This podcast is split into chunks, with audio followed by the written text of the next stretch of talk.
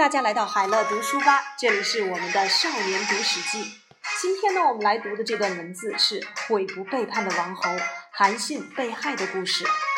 三分天下的诱惑，韩信攻下齐国，杀了楚将龙且之后，不久就被立为齐王。龙且死后，项王感到惶恐，派武涉去游说韩信。武涉指出了汉王经常违背约定，是个不可信赖的人，希望韩信要为自己着想。背弃汉王，并念及过去与项王的交情，帮助楚国。武涉很明白地说：“当今项王与汉王争夺天下，成败的关键就在您身上。您往右靠向汉王，汉王就得胜；您往左靠向项王，项王就得胜。项王今天要是败了，那么下一个就会轮到您。您和项王有旧交情，为什么不与楚国联合，以图三分天下而自立为王呢？”今日若是错过了这个时机，非要帮汉王来攻打楚国，那岂是聪明人会做的事情呢？韩信推辞说：“我过去追随项王，官衔不过是郎中，职位不过是执戟的护卫，言不听，计不从，所以我才离开了楚国，归附了汉王。汉王受我上将军的信信，给我数万人的部队，解下了身上的衣服给我穿，拿他自己的饭菜给我吃。”言必听，计必从，因此我才能得到今天的这个地位。有人轻信我，信任我，我若背叛他，那是很不祥的。我的主意已定，就算死也不会悔改。请回去替我向项王表达谢意。蒯通的相人术，武涉离开了之后，其人蒯通认为左右天下局势的关键就在于韩信，便想出奇招来感动他。他来游说韩信，我曾经是学过相人之术的。韩信好奇地问：“先生是怎么相人的呢？”蒯通回答：“人的贵贱在于骨头的长法，是忧是喜在于脸上的气色，是成是败在于对事情能否能够决断。以三者相互参考，万无一失。”韩信一听这话，更加好奇地问：“好，那先生看看我的面相如何？”蒯通说：“能借一步说话吗？”韩信并退了左右的人，说：“左右等人都已经退下了。”蒯通暗示韩信：“我看您的面相最高不过封侯，但位子危而不安；看您的背却是贵不可言。”这话怎么说？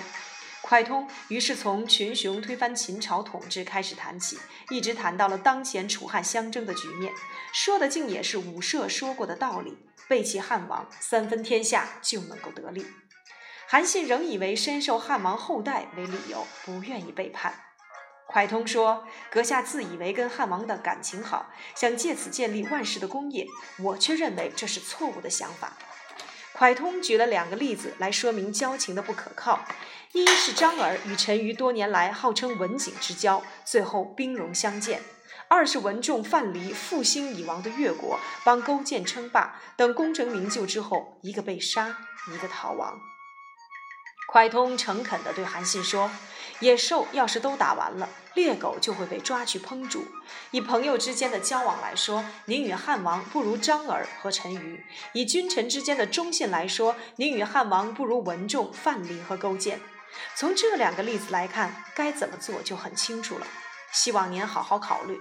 而且我听说，做臣子的勇猛和谋略若超过了君主，生命就会有危险。”功劳盖过天下人就得不到封赏。想想看，您现在是什么样的才能和功绩？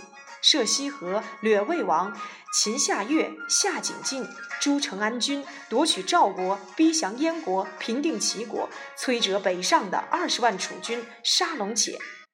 天下再也找不到第二位像您具有如此功绩和谋略的人了。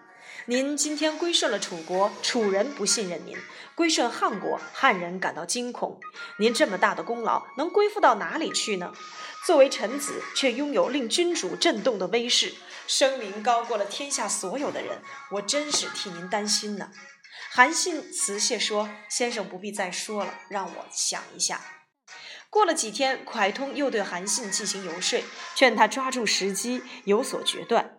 韩信仍然犹豫。不肯背弃汉王，又自以为功劳很大，汉王终究不会夺去他的王位，便婉言谢绝了蒯通。蒯通见游说不成，为了避祸，便假装狂癫，去当巫师去了。钟离昧预言。汉五年，刘邦灭了项羽，在他称帝后不久，将韩信由齐王迁为楚王。项羽的逃亡将领钟离昧素来与韩信交好，项王死后，钟离昧投奔了韩信。刘邦在楚汉相争时吃过钟离昧的亏，因此怨恨钟离昧。听说他在楚国，便下令楚国逮捕钟离昧，但韩信没有这么做。韩信初到封国，巡视所属的县邑，出入都要设置卫兵以保护自己。汉六年，有人上书告楚王韩信要谋反，刘邦采取了陈平的计策，以天子巡视天下为名，派遣使者告知各诸侯：“我将游览南方的云梦，并在陈这个地方召见各位。”刘邦真正的目的是要袭击韩信，但韩信并不知道。高祖巡行即将抵达楚国时，韩信打算起兵造反。但回头想想，自己本来就没有罪，想去面见皇上，又怕被擒。有人劝韩信说：“把钟离昧斩了，献给皇上，皇上一定会很高兴，就能免去灾祸了。”韩信去见钟离昧商量这件事。钟离昧说：“汉王之所以不敢来攻取楚国，是因为有我在您这里。您想抓我来对汉王献媚，今天我若死了，您也会紧跟着灭亡。”接着大骂。您真是不厚道啊！说完，钟离昧结束了自己的性命。韩信带着钟离昧的头去拜谒汉高祖刘邦。刘邦命武士将韩信绑起来，放在了车子后面。韩信感慨地说：“果真如人所说，狡兔死，良狗烹；高鸟尽，良弓藏；敌国破，谋臣亡。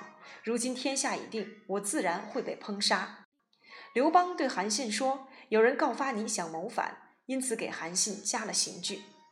到了洛阳，刘邦赦免了韩信的罪，把他从楚王降为了淮阴侯。韩信知道汉王害怕且嫉妒他的才能，便经常称病，不去拜见，也不随从出行。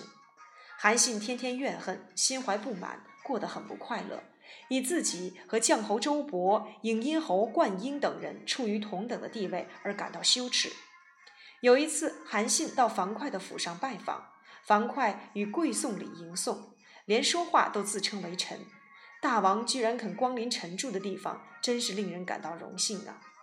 韩信出门后笑着说：“我这辈子居然跟樊哙这些家伙混在一块儿了。”汉王空闲时常与韩信讨论将领们的才能高下，而韩信对他们的评断各有不同。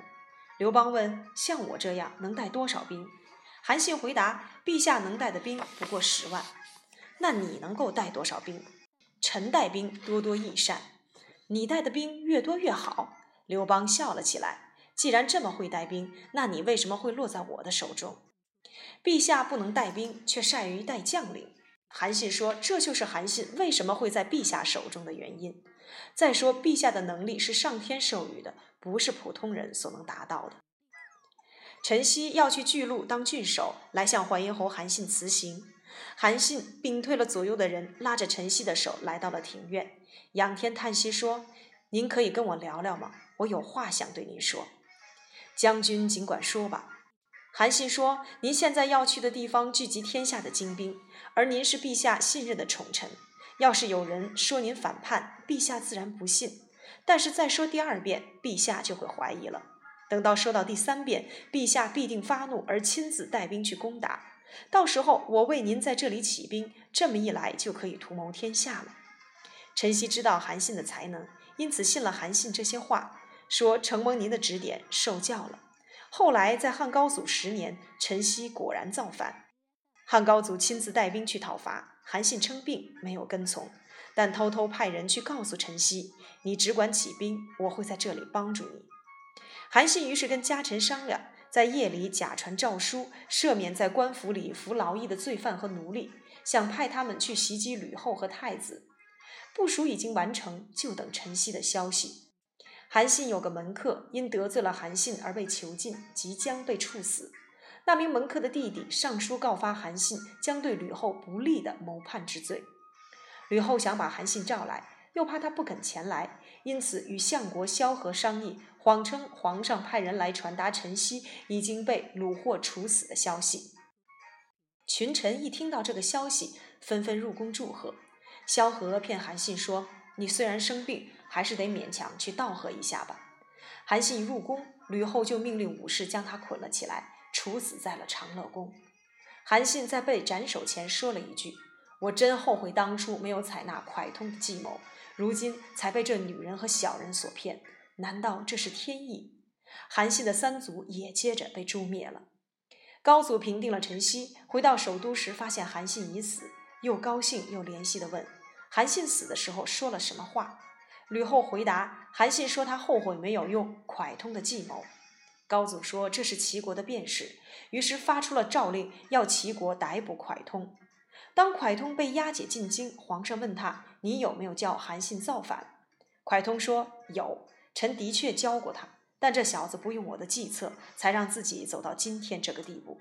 要是这小子听我的话，陛下哪里杀得了他？刘邦大怒，下令把这家伙抓去烹了。蒯通大呼：“哎呀，烹的冤枉啊！”刘邦说：“你叫韩信造反，烹你有什么冤枉？”蒯通说：“秦朝法度败坏，政权瓦解，尧山以东秩序大乱，各国诸侯纷纷起兵，一时豪杰如乌鸦般聚集。”秦朝失掉了天下的统治权，而天下人共同来追逐。本事强、行动快的人自然捷足先登。倒退的狗对尧叫嚣，不是尧不仁慈，而是尧并非他的主人。当时我只知道有韩信，不知道有陛下。天下这么大，想拿着武器闯出像您这番大事业的人不为少数，只是能力不足罢了。陛下难道都要把这些人抓来烹杀吗？刘邦听了这番话，便下令放了他，赦免了蒯通的罪行。三分钟读历史关键：韩信平生最大的志向就是成就一番功业，但是他在被封为齐王后，却失掉了成就平生最大功业的时机。武涉游说韩信时，韩信很坚决的回绝；但是当蒯通游说韩信时，韩信并非完全不为所动，这是因为蒯通的说理很有力，让人不能不动心。可是韩信毕竟还是犹豫了，这一犹豫不够决断，便决定了韩信日后悲惨的命运。至于韩信后来是不是真的配合陈豨起兵叛变，自古以来很多学者都抱有怀疑的态度。韩信当时病退了左右的人，拉着陈豨的手在庭院里说了哪些话，到底又有谁听见了呢？韩信本身就处在被人怀疑的状况，怎么可能轻易向陈豨说出造反的话？这绝非人之常情。韩信若非死有余辜，那就是被害冤死。事实上，观察刘邦、吕后两人的性格和作为，后者是比较有可能的。天下既已安定，留着韩信这么厉害的人，犹如芒刺在背，不如除之而后快。可怜韩信在战场上那般威猛，在政治斗争中却如此的柔弱，却成了一个不死于战争，却死于政治的将军。词语收藏夹：韩信用兵多多益善。比喻一个人很有领导才能，手下能用的人越多越好。狡兔死，良狗烹，比喻任务完成后将有功的人废置不用。相似的词语有狡兔死，走狗烹。